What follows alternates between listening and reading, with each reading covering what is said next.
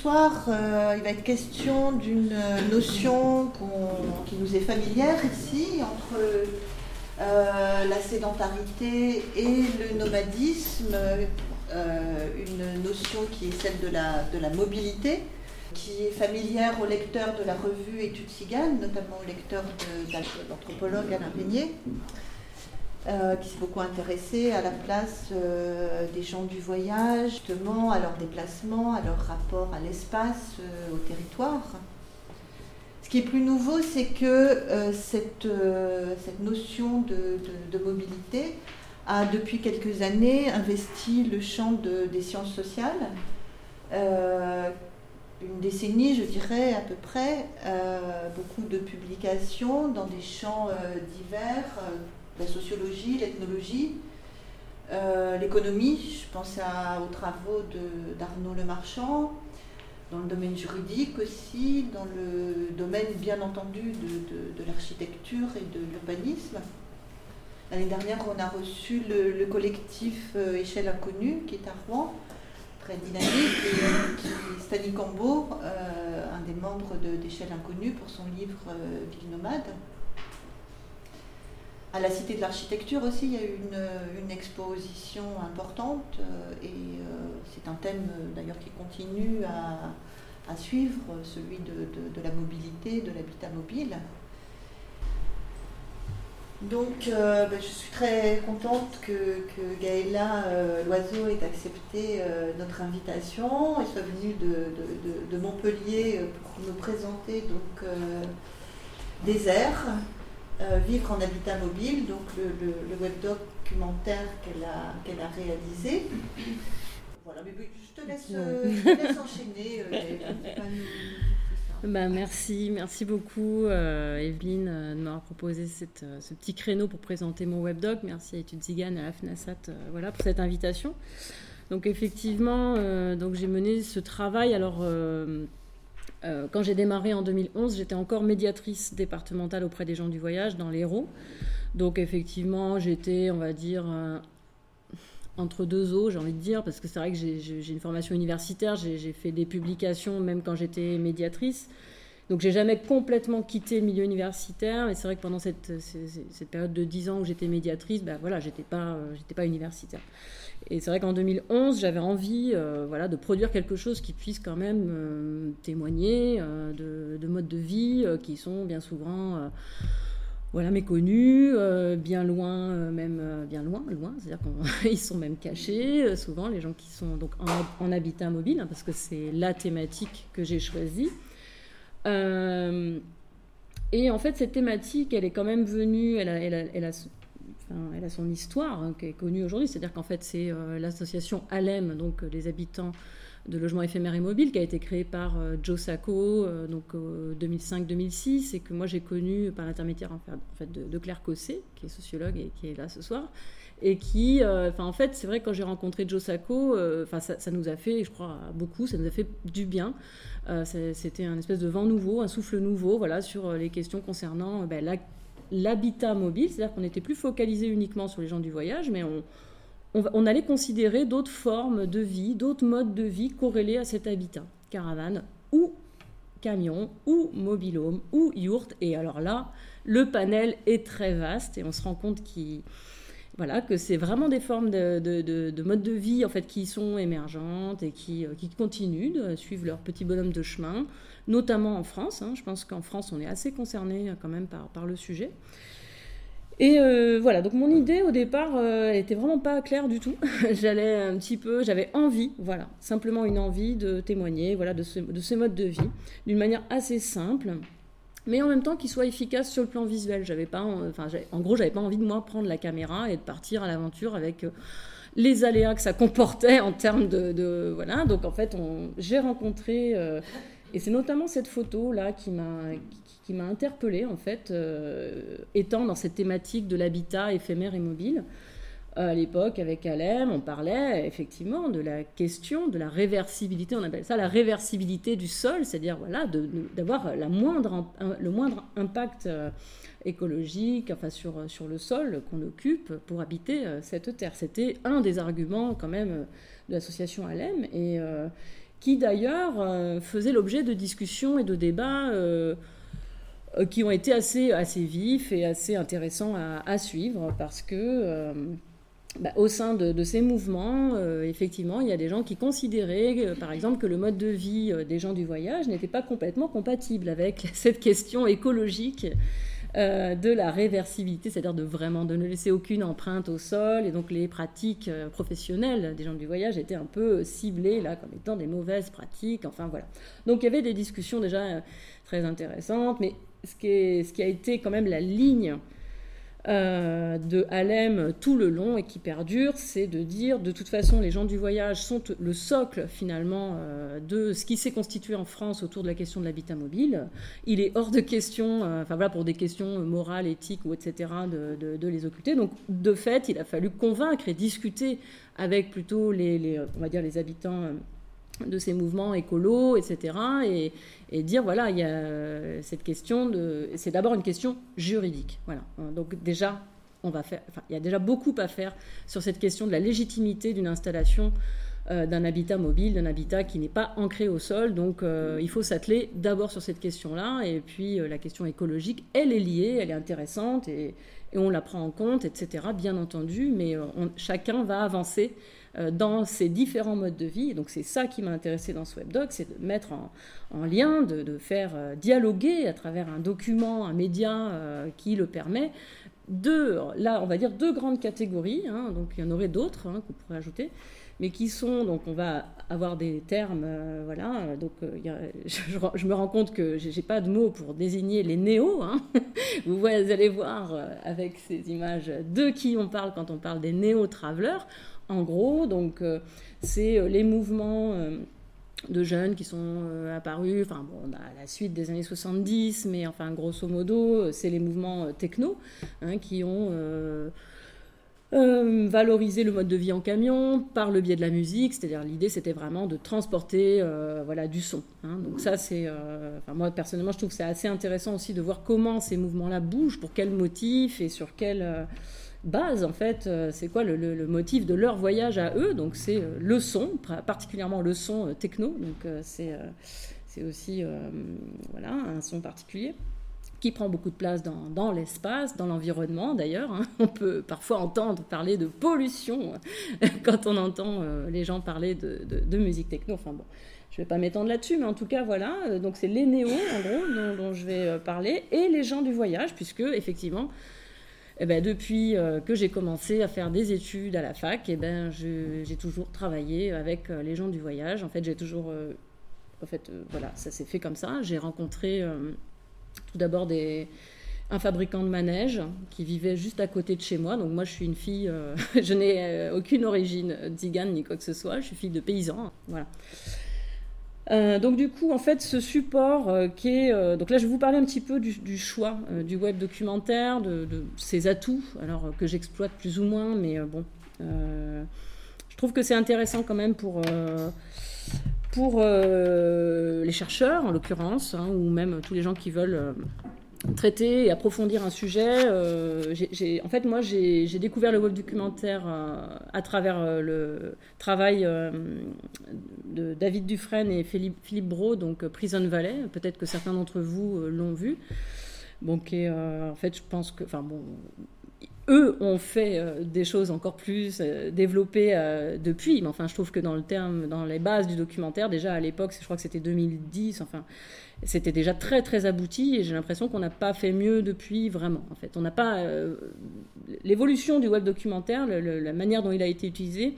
Euh, c'est plus aujourd'hui devenu des outils de communication, de promotion, de, fin de, valorisation de certaines choses que un réel outil euh, pour approfondir un sujet. Enfin voilà, moi c'est la critique que j'ai aujourd'hui par rapport à ce, format-là, c'est qu'on n'en fait pas un usage entier. J'ai l'impression qu'on se, on se cantonne un petit peu. Enfin, comment dire, les producteurs, je pense que reste un petit peu cantonné sur le fait que bah, voilà, un internaute, il a un usage particulier, c'est-à-dire qu'il ne va pas rester plus de je sais pas, un quart d'heure devant un écran, donc bah, il faut se conformer à, cette à ces usages-là en fait, du web aujourd'hui. Et je trouve que c'est un petit peu dommage, parce que ce qu'avaient fait par exemple David Dufresne et Philippe Bros, c'était euh, quelque chose où on pouvait revenir, c'est-à-dire que ben, via le Facebook ou via voilà, on pouvait faire une partie un soir. Enfin voilà, moi personnellement c'était le soir.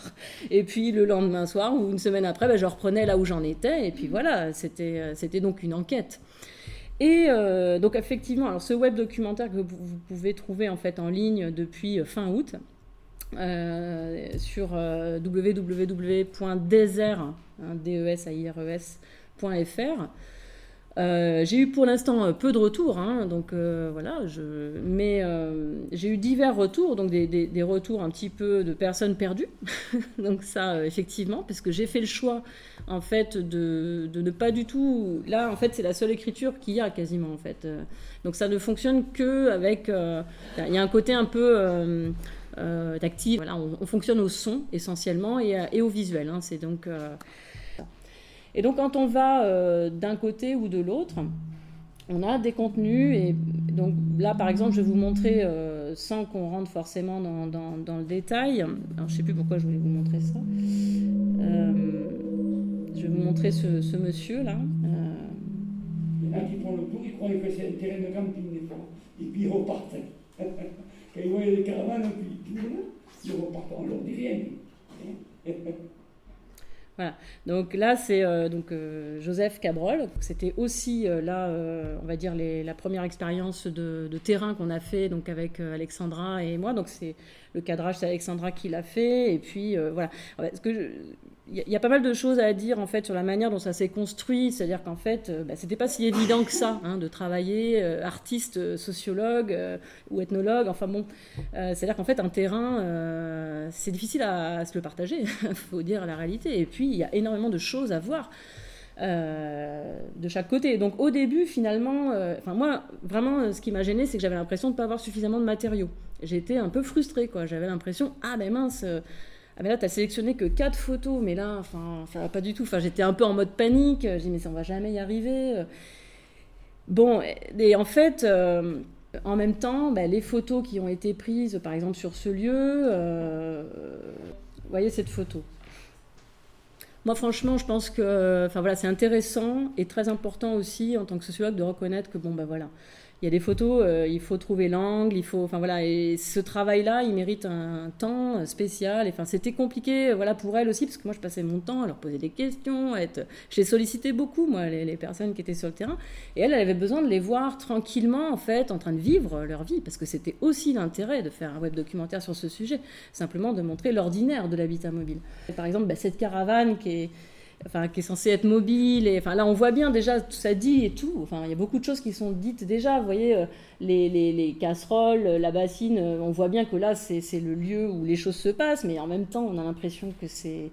voilà, que c'est enfin, voilà, très sommaire. Bon, c'est la réalité hein, des, des, conditions de vie donc, euh, à Garvieille, donc à Bédarieux le, drapeau français. Donc on, entend aussi euh, Joseph Cabrol qui rappelle, comme beaucoup de voyageurs le font, hein, on a fait la guerre, voilà, ben, résultat on n'a aucune, on, nous laisse là euh, croupir, euh, voilà, aucun intérêt pour nous, enfin alors qu'on est des Français à part entière, voilà.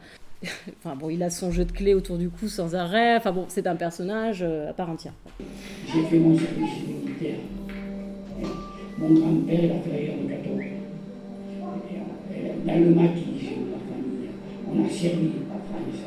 On n'avait pas de maison pour les femmes, on n'avait pas de terrain, on n'avait rien du tout. On a été toujours là pour la France. Et je vois qu'ils n'ont pas, pas tenu compte. Là, comme je l'explique dans le, à propos, là, c'est la première partie du webdoc. J'ai pas pour l'instant. L'idée, c'est de faire un aperçu, de donner un aperçu sur, sur une douzaine de situations, une grosse dizaine de situations mais de voir sur le long terme comment chacune de ces situations a évolué. Donc, au bout de cinq ans, à peu près, voilà, euh, ben, un tel, ben, il est toujours en habitat mobile. Et en gros, ben, il se trouve que c'est les voyageurs hein, qui, même s'ils veulent se sédentariser, ben, on retrouve les voyageurs.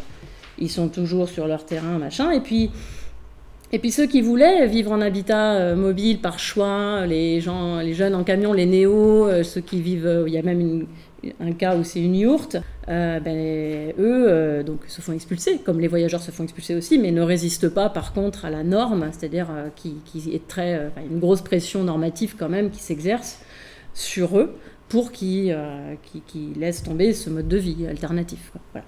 Je voulais vous montrer juste un aperçu. Donc euh, là, on va, on va rencontrer par exemple. Alors, oui, il y a des phrases clés. Nous ne sommes pas dans un camping. En fait, moi, ça me, fait, ça me rappelle quelque part ce que vient de dire euh, Joseph Cabrol, qui dit bah, bah les gens, ils croyaient que c'était un camping, ils sont rentrés, puis nous, on leur dit rien. Vous voyez En fait, le camping, c'est euh, quelque part, c'est la référence pour tout le monde. voilà. Et euh, donc après, il explique, parce que sur la station euh, des Menuires, donc la, municipalité a mis en place une aire enfin, qui fait euh, vraiment étrangement penser aux places désignées, les premiers lieux d'accueil des gens du voyage, dont je vais vous montrer. Quand tu organises des fêtes, leurs fêtes sont attendues dans l'année où tu as beaucoup, beaucoup de gens. Le gars qui est dans le camion, donc là-bas, lui, il a encore dans son système. Quand tu organises des fêtes, leurs fêtes sont attendues dans l'année où tu as beaucoup, beaucoup de gens. Alors, je vous montre précisément là pour dire que là, c'est un appel, euh, typiquement une phrase, voilà, qui, qui, va. Donc là, si je clique. Le gars qui est dans Voilà, je vois le lieu. Voilà, depuis là où on était, ben, en fait, c'est ça qu'on voit. Et en fait, bon. Euh, on découvre voilà, qu'ils sont un petit peu mis à l'écart, enfin pour pas qu'ils soient trop visibles depuis la station. En même temps, c'est tous des travailleurs. Hein, euh, voilà. Et donc le gars du camion blanc, bon, il a fallu créer un petit scénario quand même avec donc Thierry Brinksma avec qui j'ai travaillé, qui lui est concepteur multimédia et monteur. Euh, donc il a fait pas mal de radio. Donc c'est vraiment lui qui m'a fortement incité à faire des, formats très courts. Hein, pour que ça reste euh, digeste en fait, euh, parce qu'au final, sur l'ensemble du webdoc, je pense qu'il doit y avoir 2 heures, 2 heures et quart ou 2 heures et demie, je sais pas exactement, mais en tout cas, il y a plus de 2 heures de contenu, donc il fallait qu'on soit efficace, quoi, si on voulait faire le tour de chaque situation, en même temps montrer justement la complexité, la, multiplicité d'informations, de types d'informations qu'on pouvait avoir. Donc là, on a fait un petit jeu, c'est-à-dire il faut trouver le camion blanc. Donc c'est pas celui-là, c'est pas celui-là, et c'est celui qui va se. bref, vous irez voir. Euh, donc on tombe sur lui. Moi, cette année, euh, je travaille à l'ancien Club Med, donc au village Club du Soleil. Je crois que c'est l'un des c'est le plus gros employeur du parking, quoi. Euh, nous, on se faisait par mois en net 1135, 1140, quoi. Et en plus, ils nous aidaient à payer le parking. Parce qu'en fait, vu que tout le monde, bah, les gens au BSS, ils sont logés. Et vu que nous, on n'est pas logés, bah, ils nous donnaient bah, une prime au logement donc ce qui nous aidait à payer le parking. Et euh, en fin de saison, nous donné une prime euh, de route. Franchement, au bout de 4 mois, à nettoyer des chiottes, des douches et tout, faire des lits, euh, ça va. ah, j'en peux, plus. Gens, toi, tu te dis, moi, ce que je me disais, c'est que les gens viennent te critiquer parce que tu vis en camion. Mais après, quand tu fais le boulot que moi j'ai fait, tu vois les mecs ils sont classe, sont propres et tout machin, mais tu vas dans leur piole, nettoyer la piole. tu te dis, attends, c'est quoi Sans déconner, t'es où un truc de fou, quoi. Euh, là, il y a l'Algeco, où euh, enfin, il y, a, y a pas mal de choses. Il y a un petit couple. Voilà, donc là, on peut cliquer. Il y en a beaucoup qui disent, ouais, vous êtes à côté de la déchetterie, tout ça. Ok, donc là, il y a aussi un autre euh, truc, la déchetterie. voilà, forcément, on sait que c'est. Voilà, donc eux, bon, ce qu'il dit quand on clique. Disent, ouais, vous êtes à côté de la déchetterie, tout ça justement, on est un peu loin de tout le monde, personne ne vient nous ennuyer, on fait ce qu'on veut, personne ne vient nous voir, personne ne nous prend la tête, on ne gêne personne, on fait partage dans le décor parce qu'on est un peu loin, donc les touristes ne nous voient pas plus que ça. Donc nous, ça nous arrange, et eux, ça les arrange aussi. Et euh, des modifications ont été faites. La première année, on n'avait qu'un chauffe-eau. Là, cette année, on en a deux. La première année, il n'y avait pas de cailloux par terre. Là, ils ont mis des cailloux pour qu'il moins de. Euh, il y avait, euh, il y avait une seule borne électrique. Mais ça, ça se fait d'année en année avec du contact, de la médiation, quand on parle, tu vois, on va voir, au moins, ici je prends les idées, bon, c'est les mêmes, hein. je prends les idées, voilà, je vais à la police ou à la mairie, généralement en fin de saison, ce qu'on fait, c'est qu'on fait un état des lieux. Pour leur dire, regardez, on ne vous a pas traché le terrain, on ne vous a pas traché la. Regardez en bas, donc on fait voir en bas, on n'a pas traché non plus. Voilà, ça c'est respecté, c'est fait. Maintenant, ce qu'on aimerait qu'il y en plus, c'est ça, ça, ça, ça, ça et ça. Et petit à petit, on demande 10, on a 5. Et toutes les années, tu en demandes 10, 5, et, à la fin, on n'aura plus besoin de rien demander, parce qu'on aura Voilà, donc là, c'était Ludo, donc, euh, qui euh, s'est proposé, en fait, euh, a proposé, entre guillemets, ses services à la, à la municipalité pour faire office de gestionnaire. En fait, il est bénévole. Et lui, s'il le fait, en fait, c'est parce que mais il y a besoin de lieux comme ça, il y a besoin de faire euh, exister euh, des places pour euh, les saisonniers qui vivent en camion. Et comme ça existe très peu, bah, il s'est proposé. Voilà. Mais après, c'est quelqu'un qui a toujours été très actif pour défendre ce mode de vie. Enfin, on le retrouve. En fait, quand on arrive, en fait, lui, on le rencontre, puisque ce que je voulais vous dire, c'est qu'on a été obligé de créer un scénario, parce que, en fait, le webdoc, il est lisible de manière linéaire. Là, je vous montre des petits bouts par-ci, par-là, mais en fait, vous pouvez naviguer. Et en fait, il a fallu quand même penser un petit peu comment on passe voilà, d'un lieu à un autre. Voilà, mais ça, je ne l'avais pas pensé avant. C'est-à-dire que moi, je n'avais pas anticipé la question de faire un scénario pour rendre lisible euh, voilà, le, documentaire. Donc, euh, voilà. Ce qu'il faut retenir, c'est quand même deux univers très distincts, hein, vous l'avez bien compris, euh, qui, qui, qui, se côtoient parfois ou pas, et qui, en fait, ces univers aussi pour la photographe ont pu être plus ou moins attractif, enfin, attractif ou, euh, ou au contraire euh, plus difficile à saisir.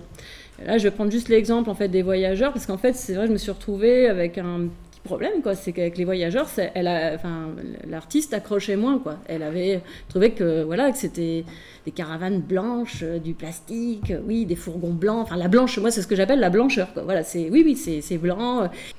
Il y a eu des bruits qui ont été récurrents. Euh, chez les voyageurs et chez les et pas les mêmes en fait.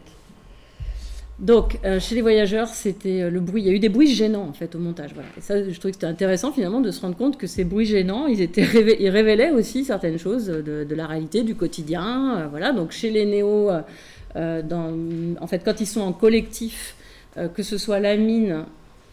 donc la mine, c'est un lieu collectif dans les Cévennes où, Vous irez voir, mais en fait, il y a beaucoup de chiens qui aboient, voilà.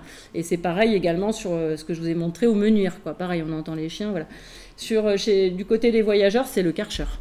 Clairement, sur les aires d'accueil, c'est le bruit du karcher qui est là, en fond. Euh, enfin, voilà. Donc, ils utilisent beaucoup le karcher, en fait, pour nettoyer la place. qui est en goudron. Et en fait, ils sont sans cesse en train d'utiliser de l'eau. Et c'est une thématique que je trouvais, enfin, j'avais déjà, bien sûr, relevé, mais là, euh, du coup, ça s'est, euh, ça s'est complètement validé euh, au moment du montage et je trouvais que c'était voilà, aussi intéressant de, le pointer. ensuite, qu'est-ce que. Ah oui, aussi, il y, a des, il y a des points de jonction, comme par exemple, donc avec Lionel et Fanny, eux, ils font clairement de la, de la, du, de la ferraille. Alors attendez, comme j'ai enlevé le son, ça va pas le faire. C'est mastoc, hein. Tu vois, comme ce de ferraille qu'il y a. Tu dépouilles? Mais voilà,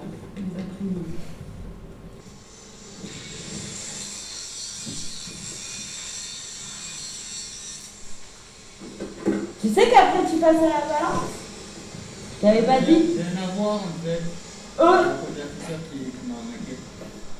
Check. Et du coup, ils ont mis tout le monde dans le même sac. Et euh, tous les roms, euh, tous les gens qui. Mais il faut les voir dans les cases. Enfin, ils, ils, taf, ils y vont quoi. Et maintenant, tous ces mecs-là, c'est euh, par chèque quoi. Pour les 100, 200 euros qui font même pas tous les 15 jours quoi. Ils font pas 200 euros par jour ces mecs-là pas possible, une quantité de Ferrari. Euh. là, clairement, voyageur, on entend parler des Roms. Euh, et puis en plus, quand on vit en habitat mobile, y compris quand on a une grosse caisse comme ça, bien souvent on s'entend dire Mais vous avez l'air d'accueil des gens du voyage à Montpellier. Oui, bien sûr, l'air d'accueil des gens du voyage à Montpellier ne peut pas accueillir de smirmorque. Enfin, c'est évident, il n'y a aucun forain qui s'installe, parce que c'était donc une caisse de forain. Enfin, voilà, donc, euh, enfin, non, c'était Medrano. Et euh, donc, euh, en fait, il y a euh, aussi des, problématiques. En fait, donc, les néos vont, rencontrer des problématiques qui sont typiques et classiques chez les voyageurs, comme par exemple la question de la scolarisation. Donc là, le maire. Un jour, on y va avec Amandine qui était enceinte de Mélina, bien enceinte, tu vois. Puis on va les voir, on dit voilà, on voulait juste prendre quelques renseignements pour savoir si on pouvait scolariser nos enfants secrétaire à se retourner, on ne prendra jamais nos enfants à l'école. Pas. On a tellement été séchés, on n'avait pas su quoi répondre. Donc là, après, on avance, effectivement, vous comprenez sur l'intrigue, c'est-à-dire euh, l'expulsion, enfin l'expulsion. Ça va se passer euh, entre guillemets cordialement, mais enfin c'est quand même le nom que ça porte. Hein. Voilà ce que je trouve intéressant. Après, euh, il y a aussi, euh, on enfin bon, euh, on note aussi par exemple dans les quelques cas que j'ai, bah, qu'il y a une mine, une ancienne mine. donc le Jeannot Cabrol au tout début que vous avez vu, bah, c'est une ancienne mine en fait où ils sont installés les, voyageurs depuis 40 ans. c'est plusieurs, je ne sais plus exactement ce que c'était, mais et il y a un autre lieu qui est le, tout, premier par lequel on commence quand on fait euh, le linéaire sur la droite, en fait, qui s'appelle La Mine, qui est situé dans les Cévennes et qui, pour le coup, est un lieu, euh, on va dire, militant, qui a été créé pour accueillir les néos, enfin les gens qui vivent en camion, les jeunes qui vivent en camion. Et pareil, c'est une ancienne mine, mais là se pose clairement la question de la pollution. Enfin, je veux dire, il y a un double problème. Après, ce qui est intéressant, c'est de voir, enfin, vraiment euh, aussi au-delà de, tous ces modes de vie, ce qui se dessine finalement, c'est voir comment en fait on lutte contre la norme, contre la pression qui s'exerce. Et c'est vrai que la mine, eh ben, ils, ont, euh, ils ont mis en place euh, un mode d'organisation collectif qui fait que à la mine, malgré les multiples contraintes qui pèsent sur eux, c'est-à-dire qu'il y a vraiment une vraie question de pollution, mais qui, dont ils ont été, entre guillemets, les révélateurs, parce qu'au départ, on a cherché à les expulser parce que la zone était contaminée. Euh, et au final, euh, ils se sont bien relativement bien organisés, que l'histoire n'est pas terminée, hein, mais que quand même, ils en ont fait euh, une force, entre guillemets, juridique, pour dire, attendez, il n'y a pas que nous qui sommes concernés par la pollution, c'est tous les habitants. Et en effet, ça s'est vérifié. Donc euh, c'est tous les habitants aux alentours qui sont concernés par la pollution. Et du coup, euh, finalement, ce que disait Willem Sunt, qui est un des créateurs de, ce lieu, qui est le propriétaire en fait de, la mine, disait que finalement le fait de vivre dans une zone polluée, c'est un lieu de citoyenneté, enfin par excellence. C'est là où on peut exercer notre citoyenneté. Parce que là, ben, enfin, nous, surtout particulièrement en étant en habitat mobile, bon, ben, on n'a rien à, on n'a rien à perdre, entre guillemets. Donc autant aller jusqu'au bout de la démarche militante à dénoncer toutes les problématiques, et notamment cette question de la pollution où l'État est responsable aussi, parce que la dépollution n'a pas été faite correctement. Euh, donc voilà, il y avait cette question de l'organisation. Euh, et puis aussi, bon voilà, en fait, ce que je voulais euh, vous dire, c'est que finalement, effectivement, cette question du retour à la Terre, elle cristallise pas mal d'enjeux, enfin voilà, politiques, écologiques, utopiques, enfin beaucoup de choses. Et puis euh, là, on va rentrer dans la situation d'une voyageuse qui s'appelle, euh, donc son surnom c'est Violette. Moi, je l'ai rencontrée en fait quand je suis arrivée euh, en 2004 dans le département de l'Hérault.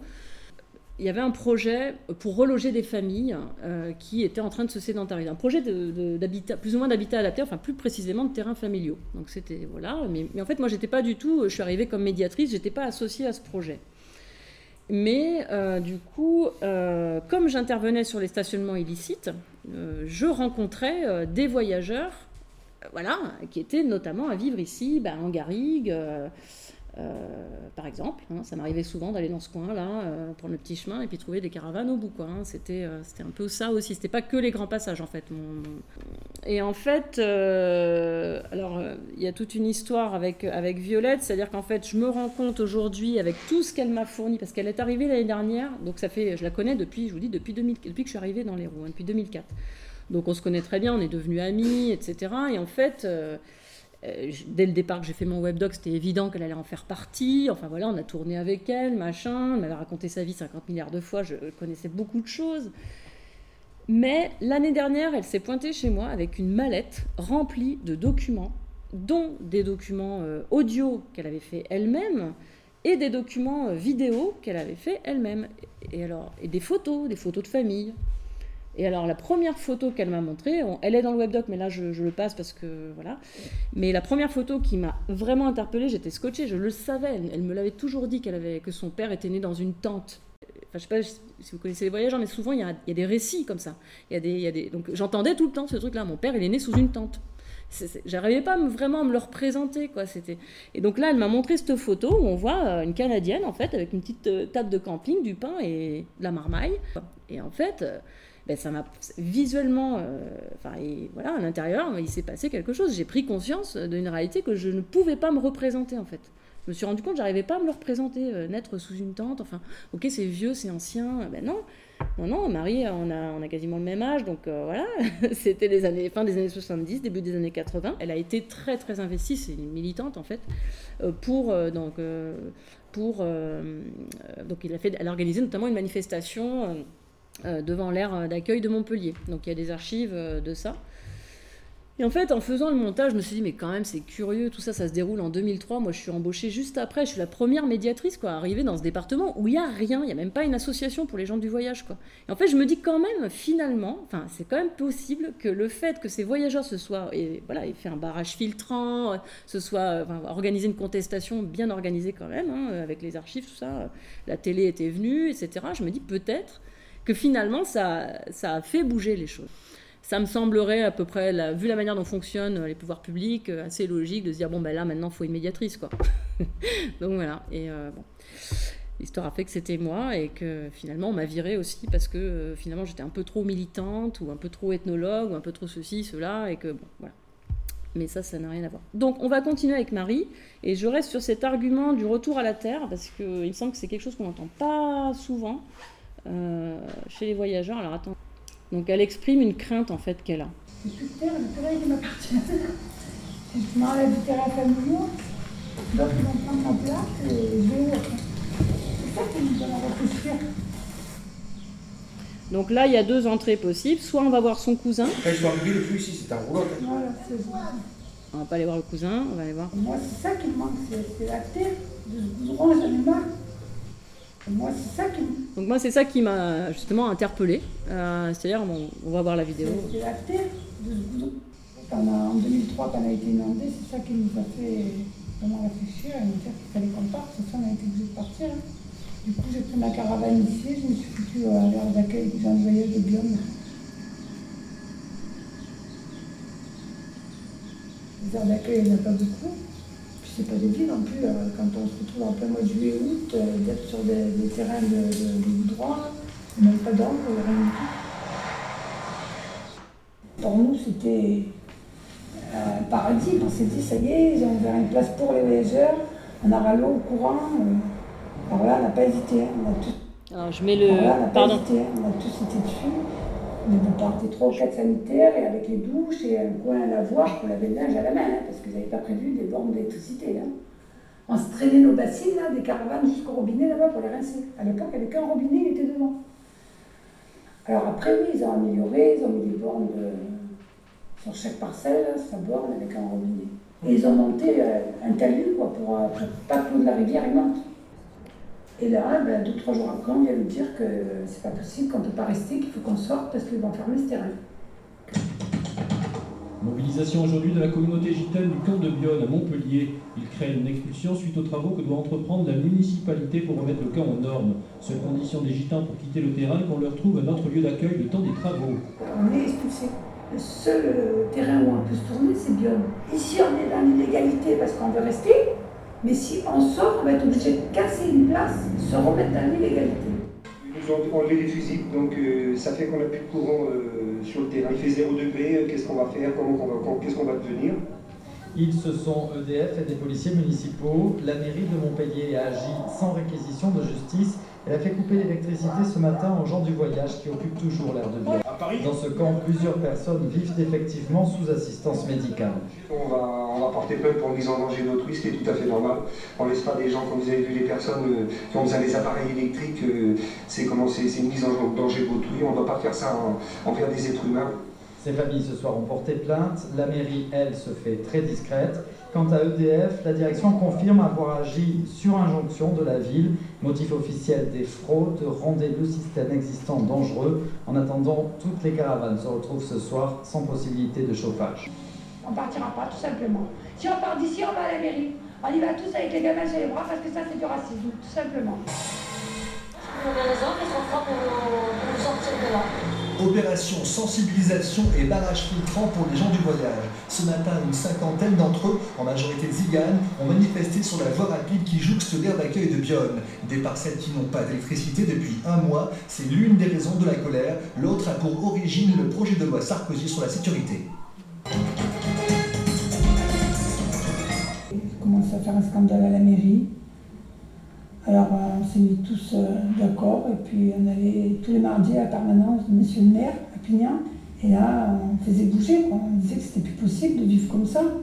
Alors ça a duré des mois et des mois et des mois. Après, ils nous ont proposé un terrain vague euh, juste derrière à Tissol, derrière la déchetterie. Pareil, en face de, la, de tout d'engrais, là, ça pue la mort. On n'avait pas d'eau, pas d'électricité, on avait un chemin de misère. Donc ça ne changeait pas de sortir d'un champ où on n'avait rien, pour se remettre dans un champ. Encore pire, on avait les odeurs. Donc on n'a pas voulu y aller, on a préféré traîner jusqu'à temps qu'ils font ce terrain. Donc là, on arrive sur le terrain familial de Pignon. Donc, euh, c'est vrai que moi, quand je suis arrivée à Montpellier, enfin, en tant que médiatrice, il y avait, on était en plein dans l'organisation, de la préparation, de l'ouverture de ce lieu qui a ouvert en 2007. euh, donc, euh, ça a mis du temps quand même. Il y a eu beaucoup, beaucoup de réunions. euh. On va voir ici s'ils veulent bien nous parler un peu du terrain. Sur, les, sur ces là qui viennent ici nous aider, c'est pas vrai, ils nous aident pas. Ils sont à droite, à gauche, c'est pas vrai, ils nous aident pas. Alors, c'est- c'est nous quand on se démerde. On va pas arriver loin.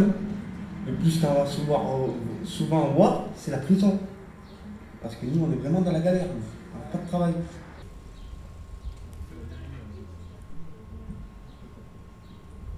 Moi, ils sont tous mariés, ils n'ont pas besoin de moi. Moi, j'ai besoin d'eux. Voilà. Alors le, grand-père là, c'est quelqu'un qui a été, euh, c'est un des rares en fait de l'ensemble des habitants du terrain familial à avoir été relogé en fait dans le centre-ville de Pignan. Donc en fait c'est de l'autre côté, il y a un rond-point en fait. Tous les jours, tous les jours, il, part de son petit appartement en centre-ville, il va à pied, il traverse et il passe ses journées à rien faire de spécial, mais enfin il est ici. Ça aussi je trouve que c'est important de mesurer parce que le vieux Cabrol qu'on a vu au tout début c'est pareil. Bien sûr qu'il dort pas dans sa caravane, hein, il est sous insuline, enfin il, voilà, il est, souffrant quoi. Donc il, a- un petit appart en centre-ville de Bédarieux. Et il fait le chemin, il est connu dans le bled en fait pour être celui qui marche le long de la route et qui fait son trajet pour aller en haut avec les enfants. Voilà. Euh, la figure du vieux aussi, euh, qui est emblématique de ces lieux. Souvent ils sont postés à l'entrée là, enfin, mais finalement c'est pas qu'ils y habitent vraiment. Enfin ils sont entre deux. Euh, là, euh, donc on rentre dans les contenus qui m'ont été transmis par Marie, donc que j'ai remonté, mais grosso modo, c'est ce qu'elle a fait elle, euh, voilà. Donc une contestation, nouvelle contestation cette fois-ci sur les terrains euh, familiaux, le bordel, le fait que c'est mal géré, etc. Du coup, vous voyez que bon, moi, je me suis pris de passion. Hein, je veux dire, là, euh, clairement, euh, voilà, hein, euh, il y a encore beaucoup, beaucoup de contenu. Bon, enfin, elle a des enregistrements. euh, En fait, c'est une ethnographe, quoi. Enfin, pour moi, en fait, elle fait le travail, quoi. C'est ça qui est, génial, en fait, c'est de voir de l'intérieur comment on vit ça, comment on vit cette colère, comment. euh, en fait, en ce moment, elle- donc elle est sortie des terrains familiaux, donc c'est un changement de vie pour elle. Et elle vit justement pas loin de ce quartier de gitans en Garrigue, hein, parce que c'est ça en fait. C'est-à-dire qu'en fait, quand elle dit c'est la tente du yogo, c'est-à-dire en fait, euh, moi je le sais, euh, l'internaute peut pas savoir, mais le but c'est pas de dire précisément où sont les gens, mais en fait, en- clairement, euh, on va voir quand, il y a deux chemins comme ça, la première image que je vous ai montrée de Marie, quand il y a les deux chemins, à droite on va chez le yogo. Donc lui il explique aussi, voilà, il est sur un terrain lui aussi illégal bien entendu aussi, en mobilo mais caravane, enfin voilà. Donc finalement il y a beaucoup d'interconnexions, hein, finalement, on est dans des situations d'abandon, hein, très clairement là. Euh, si on veut décliner euh, la notion de tolérance, euh, voilà, une tolérance où il n'y a pas d'interaction, pas de communication, et c'est aussi là-dessus que, c'est aussi, aussi l'objet de ma thèse, de te parler justement de cette nécessité en fait du contact, de l'interaction, et c'est hyper important pour moi dans le voyage. C'est-à-dire cette notion de, de même dans le conflit et dans la contestation, c'est quelque chose de très important. Les voyageurs recherchent ça. Ils recherchent ces moments euh, où ils vont avoir une forme de reconnaissance ou pas. hein. Ça, advient ou ça n'advient pas. En tout cas, ils provoquent aussi, euh, en se révoltant, euh, de manière c'est tout à fait légitime, mais des moments où il va se passer quelque chose avec les pouvoirs publics. Et ça, je trouve que c'est intéressant. oui. Ouais, j'ai eu quelques, quelques financements. Donc la Fondation Abbé Pierre, euh, Languedoc-Roussillon, m'a aidé parce que en fait on a, enfin en fait voilà, je faisais euh, donc avec le LERIS, hein, le laboratoire associatif avec lequel j'ai fait euh, la, recherche-action dont je vous ai parlé, le projet européen. En fait, euh, on avait, ils avaient un projet, la Fondation Abbé Pierre, de travailler un petit peu sur l'habitat mobile. Enfin, ouais, sur les zones de cabanisation, plus ou moins. Donc on avait fait ce projet avec eux, puis finalement, je voyais que ça rejoignait pas mal. voilà. Après eux, leur demande, c'était pas sur, c'était pas forcément l'approche que j'ai eue moi là, de plus intimiste, etc. Mais Mais du coup, il se trouvait que c'était intéressant à titre de documentation, en tout cas, euh, de financer ce projet. Et sinon, j'ai eu une aide de la DRAC, euh, Languedoc-Roussillon, euh, pour la partie ethno, en fait. Ce qui les intéressait, c'était euh, ben, justement de filmer des parcours, des parcours de vie, en fait, hein, donc sur le territoire. Une aide aussi de la région pour le travail graphique, donc là, clairement artistique. hein, mon université, enfin mon laboratoire précisément, euh, qui a donné une petite aide pour la valorisation de la recherche et euh, une toute petite aide aussi de la bibliothèque universitaire du Havre.